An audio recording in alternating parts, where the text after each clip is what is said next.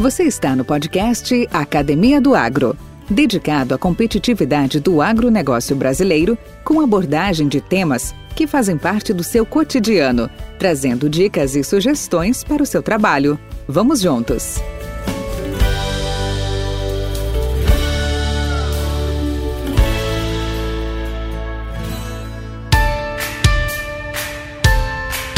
Conselho Regional de Engenharia e Agronomia, conhecido como CREA, é um órgão público que tem como principal objetivo a fiscalização dos profissionais das áreas tecnológicas. Cada estado conta com um CREA, que juntos atuam como os braços do Conselho Federal de Engenharia e Agronomia, CONFEA, uma entidade de nível nacional. A função do Conselho de Engenharia é zelar pelos interesses da sociedade por meio da regulamentação e da fiscalização do exercício profissional de todas as áreas tecnológicas que elas representam, sempre tendo como base, óbvio, o respeito ao cidadão e à natureza. Hoje, o nosso convidado é o engenheiro agrônomo Francisco Almeida, presidente do Conselho Regional de Engenharia e Agronomia de Goiás, CREA Goiás que além de discorrer sobre os objetivos principal na fiscalização dos profissionais das áreas tecnológicas, comentará sobre outras funções e missões que o CREA desenvolve, bem como os desafios atuais enfrentados pelos conselhos regionais no Brasil. Podcast Academia do Agro. Bom dia, Francisco Almeida. Satisfação em tê-lo aqui na Academia do Agro. Bom dia, Valdir. Satisfação é nossa, né? Quanto tempo a gente conhece aí. Nessa, é longa, aí, nessa longa jornada aí de engenheiro agrônomo, de engenheiro de campo, de assistência técnica. A nossa reunião, é, nós fizemos várias reuniões aí em Rio Verde, é, junto, até onde eu estava conversando com o nosso amigo Toninho Pimenta, né, que hoje está lá no Tocantins, com as suas fazendas lá, os pioneiros aí na, na área de... Sem dúvida, de, sem dúvida. De agrotóxica. É, Antônio Pimenta Martins é, é, é, um dos grandes empreendedores de Rio Verde, colega particular meu, como você, seu também, né? Fomos atores e personagens aí de grandes ações e transformações lá naquela região do Sudoeste, sempre com uma participação muito ativa sua e de outros colegas, tantos outros colegas que a gente tem, né? E para mim realmente é uma, é uma satisfação muito grande revê-lo, obstante estarmos virtual, como, como de praxe nos dias de hoje tem que ser, mas, assim, é, eu fico muito, muito honrado de tê-lo aqui, pois você representa uma, um segmento da nossa sociedade que visa zelar e visa é, fazer evoluir a nossa categoria profissional. E uh, o seu momento aqui com a gente é nesse sentido, de a gente bater um papo descontraído, de forma bastante espontânea, para que outros colegas nossos ouvintes, principalmente os mais novos, principalmente aqueles que estão em plena atuação no campo, possam entender, possam compreender essa missão tão importante né, para a nossa comunidade, para a nossa sociedade. Mas Uh, Francisco, como é praxe também na minha, na, na, nas minhas entrevistas com os colegas, eu sempre pergunto um pouco da pessoa do, do Francisco de Almeida, para alguns, talvez para muitos, Chico Rico, e que uh, gostaria até, inclusive, de aproveitar de de cumprimentá-lo novamente, apesar que eu fiz isso pela rede social, pelo seu aniversário, que foi agora esse, essa última semana, né? Dia Parabéns 30, aí. Dia 30 de setembro, obrigado. Beleza. Então, eu gostaria de conhecer um pouco da sua história. Da onde veio Chico Rico, da onde você nasceu, sua família, o que o levou a ser engenheiro agrônomo, e até, até você chegar nesse momento hoje da sua atividade profissional. Ok, então. Ah, meu nome é Francisco Antônio Silva de Almeida. Na realidade, eu estou registrado em Belo Horizonte, em Minas Gerais. Mas lá eu fiquei só três, quatro meses, né? Eu nasci lá e fui registrado e voltei para cá. Que Belo Horizonte era o único lugar que tratava de tuberculose. Meu pai tinha tuberculose na época, né? Então foi se tratar lá, a família foi toda para lá, ficou dois anos lá, e nesse período fui gerado e criado lá. Mas assim que o papai sarou, é, viemos aqui para Goiânia, né? E embora aí meus 62 anos de vida, eu estou com 60 anos que mora aqui em Goiânia aí, e conhecendo esse Goiás inteiro. Bom, é porque o Chico Rico, primeira coisa, né? Eu ingressei na, na faculdade em 1976, é, com a Faculdade Federal, né, na Universidade Federal de Goiás, no curso de agronomia. E, e nesse curso de agronomia, uma turma que nós, nós entramos, uma turma diferente, uma turma muito nova, né, que realmente revolucionou a escola de agronomia. E como eu sempre tive amizade é, com as pessoas mais velhas, esse Chico Rico foi um, um apelido que o pessoal da escola me deu, porque na época meu pai era deputado estadual e a escola ficava 12 quilômetros de Goiânia. A gente ia de manhã, só tinha um ônibus, é, e voltava à tarde, né, depois das 18 horas, e só tinha um ônibus. Se você perdesse um ônibus, você não ia para a escola. E quando é, meu pai tinha uma caminhonete, tinha fazenda, e quando meu pai, é em Paraúna, quando meu pai estava, a, é, a caminhonete estava disponível, a gente pegava a caminhonete e eu ia de caminhonete né, para assistir as aulas. E nesse período eu, o pessoal enchia, né? Eu pegava o pessoal, colocava na calceria, antigamente podia andar na calceria, eu levava aquela leva, eu, todo dia eu levava aquela leva sem cobrar um tostão do pessoal, né? Fazia questão de levar.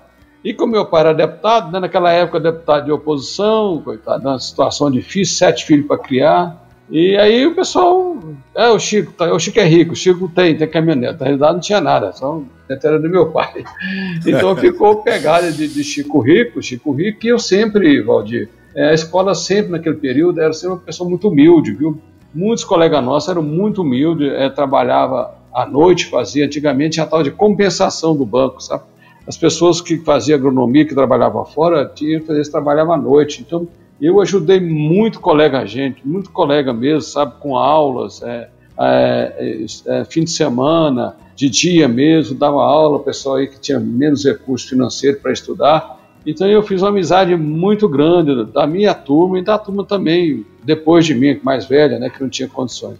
Então, além dos professores também. Então, dentro da faculdade, eu, é, eu foi querido demais pelos alunos, meus colegas, querido lá para os nossos amigos também que entraram antes de mim.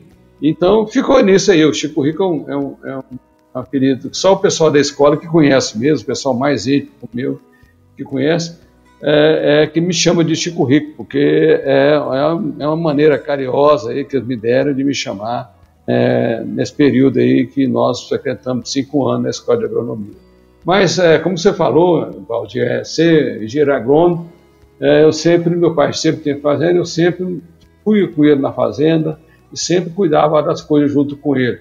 Em casa, o único engenheiro agrônomo que tem sou eu. Nós temos lá engenheiro civil, arquiteto, advogados, mas a, a agrônomo foi eu. E essa, essa aptidão do, de, do agro, né, a aptidão de, de ver o, campo, né, fez com que eu me formasse para agronomia e acompanhei, viu, muito intensivamente essa, essa expansão é, do agronegócio aqui em Goiás, é, como é, depois que veio é, o Polo Centro, veio aquela, é, outros programas de incentivo, e eu acompanhei muito nisso, fazendo vários projetos é, de lavoura, de expansão de lavoura, agropecuária. Naquela época nós plantávamos muito arroz, depois vinha, vinha a, a, era muito campo, né, não tinha soja. E na minha época mesmo, quando comecei a, os escritórios de planejamento, que eu trabalho na parte de fazer projeto, começou a surgir a soja, principalmente aí na região é, de Rio Verde, né, região de Mineiros, de Jataí, é, começou a vir a soja. Eu, graças a Deus, participei efetivamente né, da, da soja, do plantio direto, muito do plantio direto, foi uma revolução para o nosso cerrado. Eu acho que eu faço parte de um pouco de assistência técnica aí. Hoje nós estamos o segundo lugar produtor de soja do Brasil. Eu acho que tem um pouquinho da minha contribuição como agrônomo né, nessa expansão aí de levar tecnologia nova, nessa expansão da, da fronteira agrícola. Eu acho que eu fiz parte, você também fez, eu lembro disso, né, dessa nova expansão aí. Tinha poucos agrônomos, não tinha muito, da fronteira agrícola de Goiás. Então é, é uma satisfação tenho orgulho, né, falo de ser engenheiro agrônomo, de ter contribuído, que é hoje esse estado de Goiás, que não foi fácil, você sabe disso, não tinha estrada, assistência técnica era muito difícil, nesse momento outras regiões que tiravam assistência técnica do norte, hoje é o Tocantins, era uma dificuldade muito grande. Ontem eu estava comentando com um amigo meu que eu trocava de carro de seis em seis meses. É porque tinha de trocar, o carro não aguentava, não tinha estrada. E depois é que é, o Íris entrou, eu lembro muito bem, começou a asfaltar o estado de Goiás inteiro, aí eu fiquei muito satisfeito, que demorava dois anos para trocar o carro. eu economizei é bastante. Né, você lembra disso? É né? Eu atolava, é.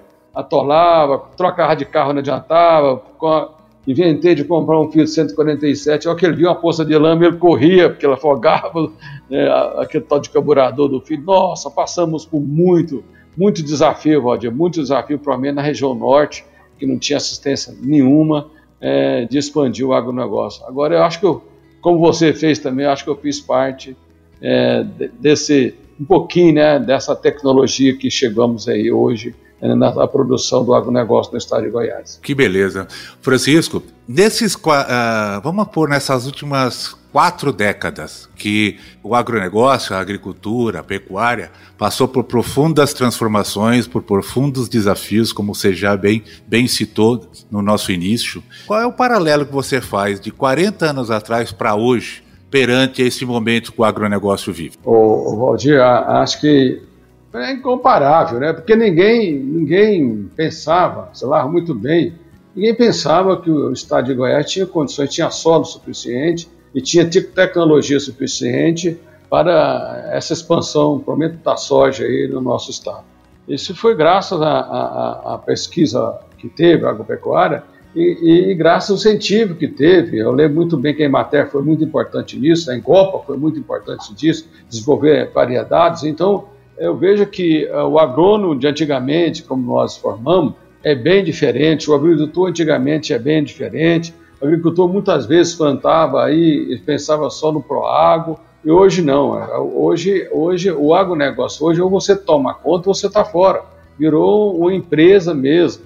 Então, antigamente eu, eu vejo que não era uma empresa, ele plantava, plantava, plantar, colheu, colheu, e não tinha essa visão né, que temos hoje, do agronegócio que temos hoje. Né? Hoje o agrônomo que eu vejo aí, é, ele tem que sair, saber muito mais do que ensina na escola. Muito mais do que ensina na escola. Você lembra muito bem, é, para nós receber uma nota técnica que vinha da Embrapa, demorava seis meses para chegar para a gente. Seis meses. E hoje você tem dois minutos, aí você está no Google, isso é uma nota técnica, tem a, a, todas a, as pesquisas a tempo e a hora na sua mão, e precisa o quê? É preciso que nossos profissionais de hoje, engenheiros agrônomos de hoje, é, tenham uma formação muito maior e muito mais capacitado, porque o nosso produtor também está capacitado. Então, é, precisa de tecnologia, precisa de solução. Nós não podemos ser despesa. Nós temos que segurar segurança, qualidade, economia e produtividade. Infelizmente, as escolas não estão ensinando isso hoje. Então, eu vejo que, completando a sua pergunta, é o seguinte: é, a, a, comparação, se for hoje, é, não tem nem comparar, né? Porque as coisas foram, é, a conscientização foi, principalmente nessa região de Rio Verde, os, os produtores rurais foram conscientizando mais. É, se não fosse a região de Rio Verde, aí, onde que veio algumas pessoas de fora, onde que a região de Mineiros, a região, provavelmente de Jataí, é, é, e com o apoio nosso, nós tivemos aí né, nesse, né, na, na a tecnologia, hoje não tinha o que tem hoje no agronegócio. Então, se vocês vão olhar atrás, muitos fazendeiros param hoje, ah, eu não preciso de agro, não. Mas hoje, tá, graças a nós, graças à tecnologia, que nós, naquela época, implementamos com muita dificuldade, com muito conhecimento, hoje aí está aí o, o agronegócio aí, é, sendo a principal exportação nossa aí do estado de Goiás. Podcast Academia do Agro. Francisco, aproveitando essa, esse seu comentário, eu vou fazer um, se você me permite, uma, uma, um gancho com um artigo que recentemente você publicou e, e que trata justamente da questão da formação dos profissionais atualmente na área agronômica. O seu artigo chamava, chama-se, né? Estamos próximo do caos. E ali você, você cita uma grande preocupação em função da proliferação de cursos de engenharia à distância. Complemente um pouco mais essa sua crítica, essa sua uh, assertiva em relação à formação dos profissionais. Valdir, acho que você deu uma boa oportunidade é, para falar sobre esse assunto.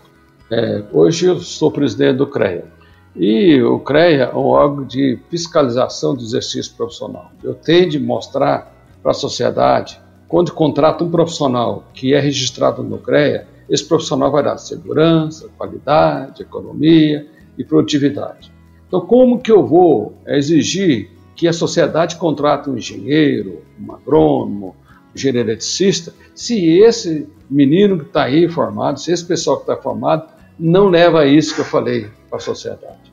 Porque uh, os nossos cursos que nós fizemos uh, na época aí, há, há 30 anos atrás, 35 anos atrás, eram cursos intensivos mesmo. Apesar de ter é, é, pouca tecnologia para formar, mas a gente corria atrás.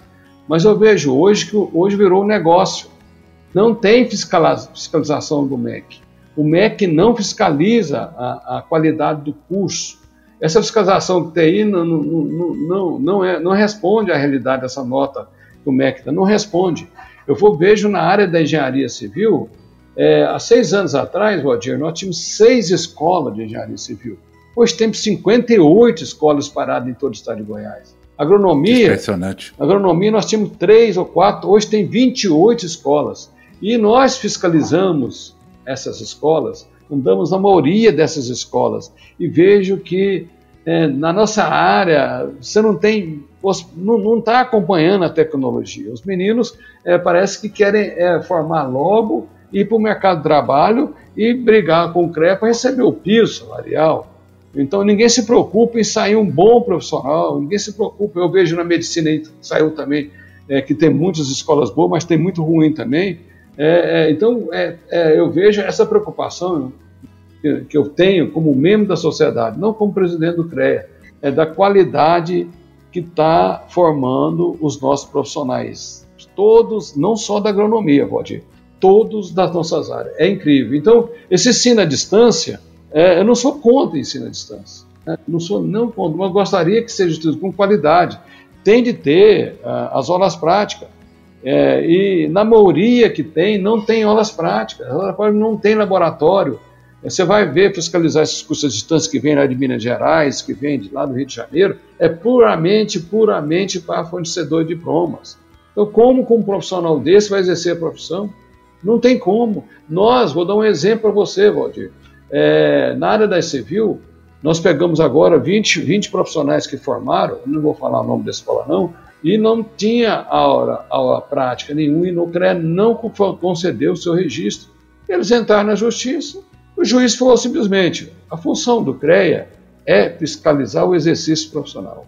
Quem fiscaliza a qualidade, quem fiscaliza os cursos é a OMEC, então, se o MEC me apresentou um diploma que está tudo ok, eu não vou discutir o mérito se for mal ou ruim, se é mal ou ruim profissional, se foi ou não bem formado.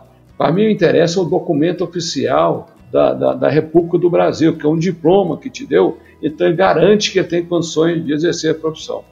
É, mas na realidade não acontece assim, ele não entrou no mérito.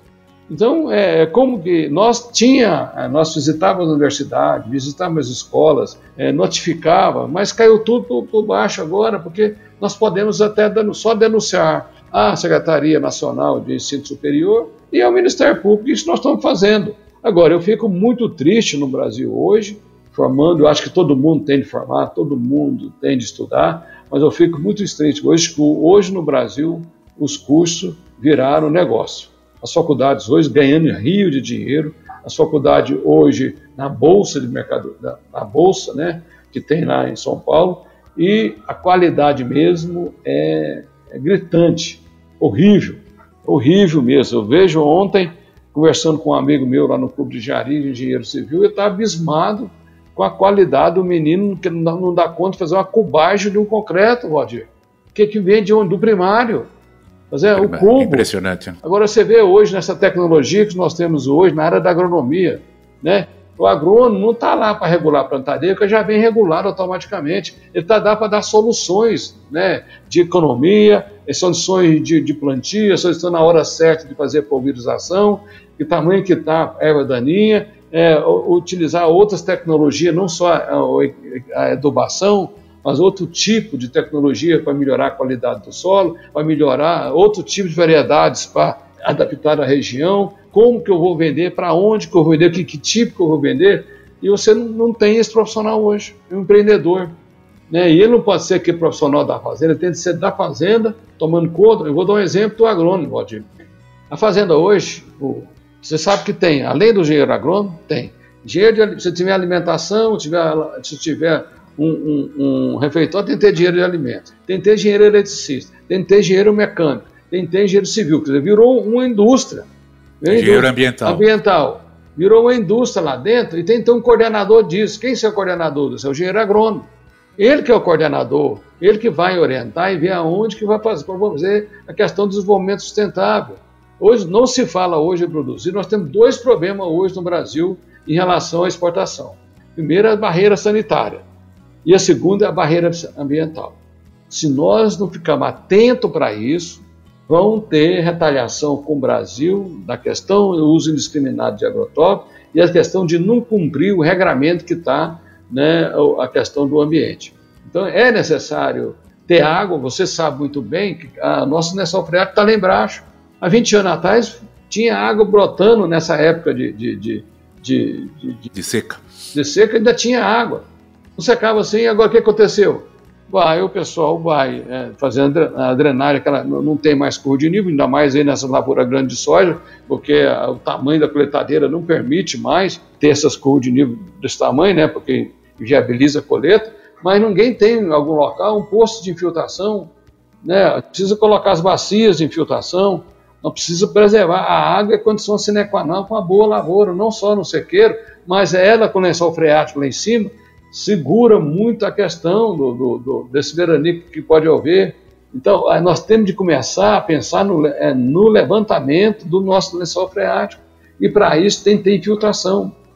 Não, não é só a, parte da área de reserva permanente, reserva é, é, é, é de, de, de, dos córregos e dos rios. É, nós temos de pensar também num, num todo da fazenda para que não tenha essa erosão laminar, para que nós possamos, né, a fazenda toda possa, é, com os carregadores, com as estradas diferenciadas, né? não sou valas de carregamento de água, nós temos que pensar ela no, no ambiente. E hoje você vai conseguir vender esse produto mais caro se tiver com esse processo todo engatilhado aí, é, nesse desenvolvimento para vender esse produto. Caso contrário, nós vamos ter problema na exportação, com regramento. Ao que a AFA entrar aí, Walter, porque a AFA entrar aí, competindo com nós, vai dar problema. Daqui 10 anos, no máximo, aí, nós vamos ter a África produzindo soja, aí, o pessoal da China está investindo muito na Ásia, ali na África, né, na produção de soja, é, nós vamos ter problema. Então as pessoas vão ter de comprar onde quer, que é um produto seguro, um produto que tem rastreabilidade, não só estou falando na soja, mas também do gado também, onde que se aplica defensivo de herbicida nas pastagens, é importante que o agrônomo tenha essa visão. O agrônomo precisa ter essa visão né, de sustentabilidade. Francisco, bacana, é muito boa a sua, a sua avaliação. E aproveitando esse, esse tópico, é, você na figura de presidente do CREA Goiás, responsável pelo zelo e pelo cuidado de, de, de, todas essas categorias profissionais abrangidas pelo CREA, juntamente com outras, outros órgãos de outros estados, os, os, os demais CREAs, ou o sistema CONFEA. Quais são as restrições ou quais são os bloqueios para que se obtenha uma melhoria, uma evolução uh, na qualificação dos profissionais que estão se formando? Dou um exemplo. Uh, medicina exige residência. OAB, que não é um órgão, mas tem força de, né? Exige exames uh, específicos, aprofundados, para se tornar um causídico, um advogado ou coisa parecida. Por que isso não se. Qual é a força ou qual é a fraqueza que o sistema tem ou possui para conseguir isso junto ao MEC, junto ao Serviço de Ensino Superior, e se exigir uma melhor qualificação? Ou seja, jovem, Bem, parabéns pela formação. Agora você tem que se mostrar que você está qualificado. Aí você vai receber o seu registro do CREA. O que, que impede isso? Bom, é, excelente pergunta. Mas antes de, é, é, de responder isso aí, Valdir, eu queria colocar uma, uma situação. Valdir, Fique à vontade. Quando você está com problema na justiça, você procura quem? Advogado. Sim. Quando você está com problema de saúde, você procura um médico. Quando você está com problema do dente, você procura um dentista. Eu nunca vi é, carro do Conselho Regional de Medicina, nunca vi carro fiscal, eu não conheço, não tem fiscal da OAB, não tem fiscal na medicina, né, forçando a sociedade de contratar os nossos profissionais. Não tem. Nós temos 60 fiscal. A média de fiscal dos outros órgãos, dos outros conselhos, são seis. Ou seja, a sociedade já reconheceu a importância da medicina, né, a importância da odontologia, do advogado, e independente se fez ou não uma residência, a residência não é obrigatória não, Valdir. Você faz se quiser. Uhum. A, a, uhum. a OAB, se o título é... Agora, o que tem de bom e maus advogado, isso não é para nós, não é seleção. Então, hoje, com esse número excessivo que vai ter de médica formar e a partir daqui dois anos, você vai ter esse problema, mesmo que o pessoal faça, faça residência, é, mas entende? É, hoje a medicina está tão centralizada assim, eu, eu só entendo de dedo, eu só entendo de orelha. Não, não tem, a, a, a não é tem. É, você, você tem, se você tiver algum problema, que para chegar na orelha você tem que pegar cinco ou seis médicos. Onde chegamos, né, a, a nossa a medicina? Quer dizer, eu não sei se isso é bom ou ruim, mas aquele clínico geral, aquele, aquele orientador, aquele que sabe, que sabe a medicina de tudo do corpo, que o ser humano é um corpo complexo, concorda? E esse clínico geral, que não é valorizado pela sociedade, está focando o quê? A gente gastar muito mais dinheiro com, com, com outros médicos, porque você vai num médico que, que não é ortopedista, não adianta, ele só entende do ortopedista de mão, só de mão. Outro assunto ele não entende. Então eu vejo. Você, ah. você sabe que. Você, me permite um comentário.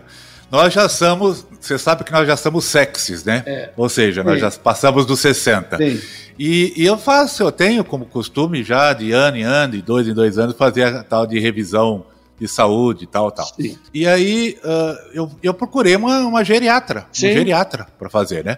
Aí uh, meus amigos falam assim, mas geriatra, rapaz, que que é? Você não é velho, 60 anos não é velho. Mas, meu amigo, não é esse o problema de ser velho ou ser novo. Eu estou procurando geriatra porque ele é um médico eclético. Sim. Ele é um médico que ele entende de tudo porque é, ele tem que entender um pouco de tudo, diferente dos especialistas, porque hoje você tem uma unha cravada, você tem que ir no podólogo, você tem um dente é. doente, você tem que ir no odontólogo, aí isso aí vai, vai parar onde? Só para fazer um, uma alusão ao seu comentário, que é isso mesmo. É isso mesmo. Então, é, a, a, a, o que tem, que nós vemos aí, nós temos no Brasil hoje 120 engenharias.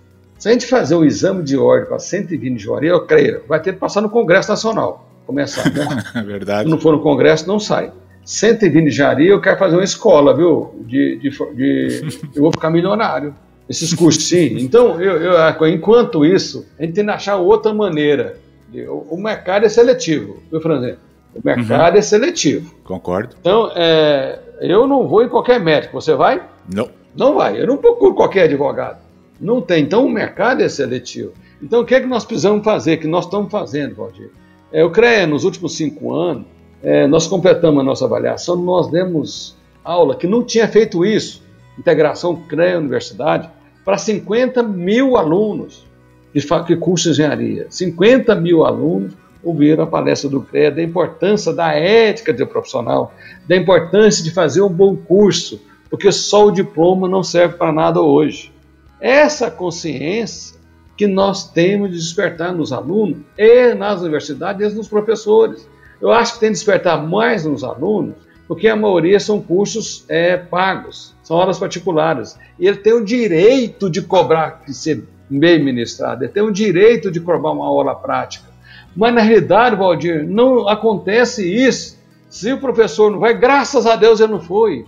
Ninguém cobra um laboratório para se formar, Valdir. Eu vejo o exemplo de 20 alunos que fez curso por, por extensão online e não se cobraram a aula pra, de, de, de, fazer aula prática de engenharia civil. Mas onde que nós estamos, Valdir? Eles pagaram aí para fazer isso. Então, eu acho que nós temos que começar a mudar a consciência dos alunos. Pelo menos a, a maioria particular, 80% dos nossos alunos é particular, cobrar com que ele sai lá, pelo menos, sabendo alguma coisa e tem aonde procurar para aprender. Ele é eclético, não vai ter? Vai ter, ter o eclético, o agrônomo da propriedade, mas vai ter o agrônomo especialista né, em fitopatologia. Né? Então vai ter os especialistas, mas tem que ter, geralmente, como você tem aí, eu procuro também o meu geriatra, tem de procurar também é, é, esse, esse agrônomo que toma conta da propriedade, ele vai ser o geriatra de tudo, eu entender de tudo e indicar os especialistas para resolver o problema, para não ficar chutando em qualquer lugar. Então eu vejo o seguinte, no Brasil é com tempo mesmo. Porque o, quantos ministros, já, da, já tem três ministros que nós trocamos da, da, da, agricultura. Nós começamos, a, agricultura não, da, da, educação, nós começamos a conversar com ele, muda. Então, precisa o quê? Uma fiscalização mais assertiva na universidade. Não dá conta? Nós estamos colocando o sistema Compé para ajudar essa fiscalização. Mais do que isso, é a consciência. Mais do que o número, é a consciência. Nós temos que ter essa consciência que, como entrando na faculdade, não quer dizer que você está empregado mais não. O diploma não significa mais nada no Brasil hoje. Nos Estados Unidos, e nas outras regiões na Europa, como eu participei nos Estados Unidos, Valdir, quando você forma, você vai atrás de um tutor.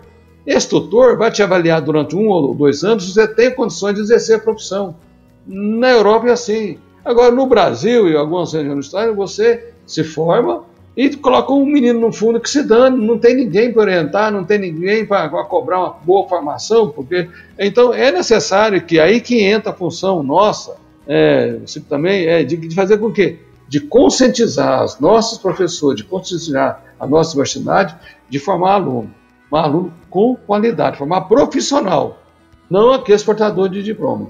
Ah, até que você acha uma, uma, uma, maneira de, diferenciada de copiar alguma coisa que está dando certo nos Estados Unidos ou na Europa, para nós chegarmos a isso. Mas o Brasil, você sabe como é que as coisas acontecem. Né? Nós temos projeto de governo e projeto de Estado. E a maioria do governo que nós estamos acendendo é só projeto do governo, não tem projeto de Estado. Projeto do governo, Valdir, é 30% ou 20%. De Estado é aquele projeto que permeia durante 5, 10, 15, 20 anos. Se nós tivermos essa consciência, seja na saúde, seja na, na educação, o Brasil irá mudar. Eu dou exemplo lá no CREA. Nós temos lá cargo comissionado e temos cargos lá é, é, é, é, efetivos que são concursados. Valdir, eu só tenho um da, da, minha, da minha, dos cargos meus que, que faz é, é, nos departamentos que, que, que são todos concursados. Ou seja, o presidente sai agora, continua não sai os assessores, não sai ninguém, fica, deixa lá, Deus dará, não. Quer dizer, aqueles cargos que é importante, quer se manter, mas isso aí você, é, você vai na universidade também. Nós temos de fazer com que é, é, as escolas tenham essa consciência de formar uns bons alunos, de formar para que esses alunos possam cumprir com a sua missão dentro da sociedade, que é fazer uma profissão uma, não só mercantilista, né, de defesa da sociedade, de apresentar isso que nós precisamos.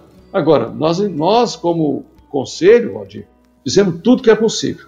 É, entramos na justiça, não conseguimos mudar a situação. Agora, já que nós podemos conscientizar, estamos investindo, ainda mais agora na época da pandemia, nós temos todo dia curso online com a universidade. Pra você uma ideia, há cinco anos atrás, nós temos 44 conselheiros. Tem conselheiros da universidade, tem conselheiros é, profissionais liberais que são indicados pelo, pelo, pelas associações e sindicatos. Nós tinha um, Quantos tem hoje lá no CREA? 11. Ou seja, eles foram lá para o CREA e estão vendo da importância né, que o CREA dá na formação do bom do aluno para que nós tenhamos um bom profissional é, na sociedade. E acho que isso aí é geral para todos os conselhos. É defesa da sociedade. Podcast Academia do Agro. Francisco, pegando carona e seguindo no seu tema, eu queria explorar um pouco mais o tema CREA, que busca a valorização profissional, onde o profissional exerça a sua função com competência, valorizando o que faz, cumprindo o que se espera e trabalhar seguindo a ética profissional. Você está não menos do que 15 anos frente ao CREA e... Não, veja bem, eu fui presidente há, há agora está inteirando seis anos. Voltei, voltei, seis e foi seis anos passado. O primeiro agrônomo Se... é, é. Do, vai inteirar 12 anos, em 18 anos. Então, né? 12. O primeiro agrônomo, em 18 anos, vai inteirar agora tá. dois anos. É o primeiro agrônomo eleito anos. livremente é, a comandar o CREA, porque as nossas eleições são diretas. E 60% lá são engenheiros civis. Perfeito. Né? Então os civis Perfeito. votaram no agrônomo para resolver o problema do CREA. Perfeito. então... Mas a minha pergunta é justamente essa. Você, como eleito democraticamente, livremente, 12 anos à frente, mais, mais as suas interações como é administrar e impulsionar um colegiado como o CREA, que é composto, como você mesmo disse aí, por seis câmeras especializadas de engenharia diversas, quatro comissões especiais, sete comissões permanentes, 44 conselheiros, grupos de trabalhos diversos, diretoria e ainda outros colaboradores em 28 é. casas de engenharia ou inspetoria, né, como nós chamávamos. Como é administrar isso? Como é fazer uma boa gestão? E eu ia mais longe, uma boa gestão de conflitos. Valdir, esse precisa ser dom, né? Se você não tiver um dom para ser, acha que vai dar certo, acha que a engenharia vai dar certo, acha que as coisas vão dar certo, não precisa ser presidente do CRE, não. Envolvimento lá, que você falou, além dos funcionários, 240 funcionários, tem 70 inspetor, é, 88 inspetor com suplente, nós envolvemos quase 500 pessoas, direto e indiretamente no sistema. E sem remuneração, né? Nossos cargos são honoríficos. A, a maior dificuldade é essa, porque esse conselho administrar o CREA em três horas por dia, no máximo três horas por dia, que eu vou lá para o CREA à tarde, às 15 horas. Então, eu, eu vejo o seguinte, é, é essa, essa vontade que a gente, desde a faculdade, eu fui líder classista e sempre tive um sonho de fazer algumas mudanças no conselho para que a sociedade possa reconhecer. Hoje eu tenho uma consciência muito grande, Valdir, que a sociedade, a maioria, reconhece o valor do conselho, que implementei isso. Alguns profissionais não. Aí eu pergunto, será que quando eu vou fazer uma obra no interior aí, na periferia de Goiânia, você vai contratar quem? O engenheiro ou o mechó? Então, sim, ah, o CREA não faz nada para mim, o CREA não está fazendo nada para ninguém, não. O CREA está lá é para fiscalizar, é para defender a sociedade, para que qualquer serviço que envolva as engenharia e agronomia tenha um profissional habilitado para construir a Constituição, no seu artigo, artigo 5 inciso 13 terceiro, enfim, o seguinte, é direito o trabalho, o exercício de profissão de qualquer um, desde que tenha conhecimento. Então, e para fiscalizar isso, sim, a, a Constituição delegou que explicasse os conselhos que são independentes, são autarquias públicas, que não recebem um recurso do Estado para se manter. Os recursos que nós temos é da anuidade e nossa relação de responsabilidade técnica. Então, nós temos o quê? Se tirar o Conselho de Medicina, se tirar a OAB, se tirar outros conselhos, quantos leigos nós existíamos antigamente, Valdir? Quantos práticos nós tínhamos? Quantos rábulos nós tínhamos? Quantos aqueles é. falsos médicos utilizavam aí? Qual é a segurança que a sociedade vai ter se não tiver um órgão que fiscaliza, que cobra a presença do profissional para dar segurança para ela? A função do conselho é fiscalizar né, é, para que o bom profissional tenha, faça a sua atividade e também que não haja pessoas que não cumprem o que está escrito na Constituição. Tem que ter conhecimento. E para isso é o CREA e os outros conselhos. Eles fiscalizam para garantir que a sociedade tenha segurança, que tenha um profissional habilitado no exercício da sua profissão. É, é no Brasil é assim, lá no exterior é associação, todo lugar existe controle. Ah, o CREA só quer cobrar. Não, a anuidade do CREA é a mesma anuidade de todos os conselhos. Ah, o CREA tem RT. A RT não foi o CREA que inventou. Ela fez em 1977, a Lei 6496, que instituiu o seguinte: toda obra civil tem que ter uma anotação de responsabilidade técnica no seu conselho, nosso conselho. É como você fazer uma ponte aí em Rio Verde, Valdir, e foi embora. Aí sua ponte dá problema. Quem que fez essa ponte? Quem que foi o responsável por ter com ela? A RT é a maneira de garantir que aquele profissional tem habilidade para construir aquela ponte, tem habilitação. Então, e quem geralmente a RT está no custo do serviço, está no custo, qualquer licitação pública aí, a RT é cobrada é, à parte, quem paga é quem contrata. E o valor é tão irrisório, né? Que qualquer obrinha aí de 70 metros quadrados que custa em torno de 70 mil reais, ele vai pagar 288 reais para ter a garantia que tem um profissional que tenha dar segurança para a construção dela. Então a importância dos conselhos hoje, é claro que, que precisa melhorar, precisa desburocratizar, mas, Valdir, comandar esse conselho hoje, ser uma referência nacional, nós temos livro de ordem, nós temos carta de serviço, nós temos todo o nosso serviço apresentado online. Você não precisa deslocar em lugar nenhum. As, as casas de engenharia hoje ficou um mero, mero espaço de cursos e eventos para que nós cedemos não só para os nossos profissionais, mas para toda a sociedade se reunir no interior, porque não existe sala de reunião no interior. Ou seja, nós participamos também dos conselhos, seja conselhos ambientais, outros conselhos que tem nos municípios. Nós estamos querendo que a engenharia participe, que a engenharia mostre a sua importância, Porque sem engenharia, as engenharia e agronomia não têm desenvolvimento sustentável. E a sociedade tem que conhecer isso. Infelizmente, maioria, parte dos nossos profissionais não reconhece a importância do conselho para que possa desenvolver a sua profissão. Francisco, em nossa vida, sempre todos nós temos há momentos em que nos sentimos perdidos ou fora dos trilhos. Conte-nos a sua experiência. E o que você fez para superá-lo? Diego, é, eu, eu, vejo a gente, esse negócio de fora de trilho, eu não vejo que tem, não. Nós temos algumas, algumas paradas para a gente refletir, porque depois que você sai do trilho, é difícil voltar, né? Não, é, só com a ajuda de muitas pessoas para que você possa entrar nesse trilho. Mas é, é, muitos desafios a gente passa. Eu passei por vários desafios, sou como profissional e como esse presidente do conselho, estou entregando, encerrando a minha participação no conselho. É a gratificação de estar tá contribuindo, Valdir. Melhor de tudo, supera tudo. A satisfação que está em contribuir de fazer algo para alguém, sem esperar nada em troca, Valdir. Isso é, é o meu legado que eu tenho na minha vida. Né? Nós temos perdas, temos perda, temos decepções, temos decepções, tem questão financeira? Temos, mas tem que colocar o seguinte: eu estou na, no mundo é para prestar, para fazer que o bem aconteça. Né? Eu sou do bem, eu tenho essa palavrinha mágica, sabe, Valdir? Eu sou do bem. E o bem, nos filmes, é poucos filmes e o bem não prevalece. Então, a, a, eu vejo que na minha vida eu só tenho de agradecer.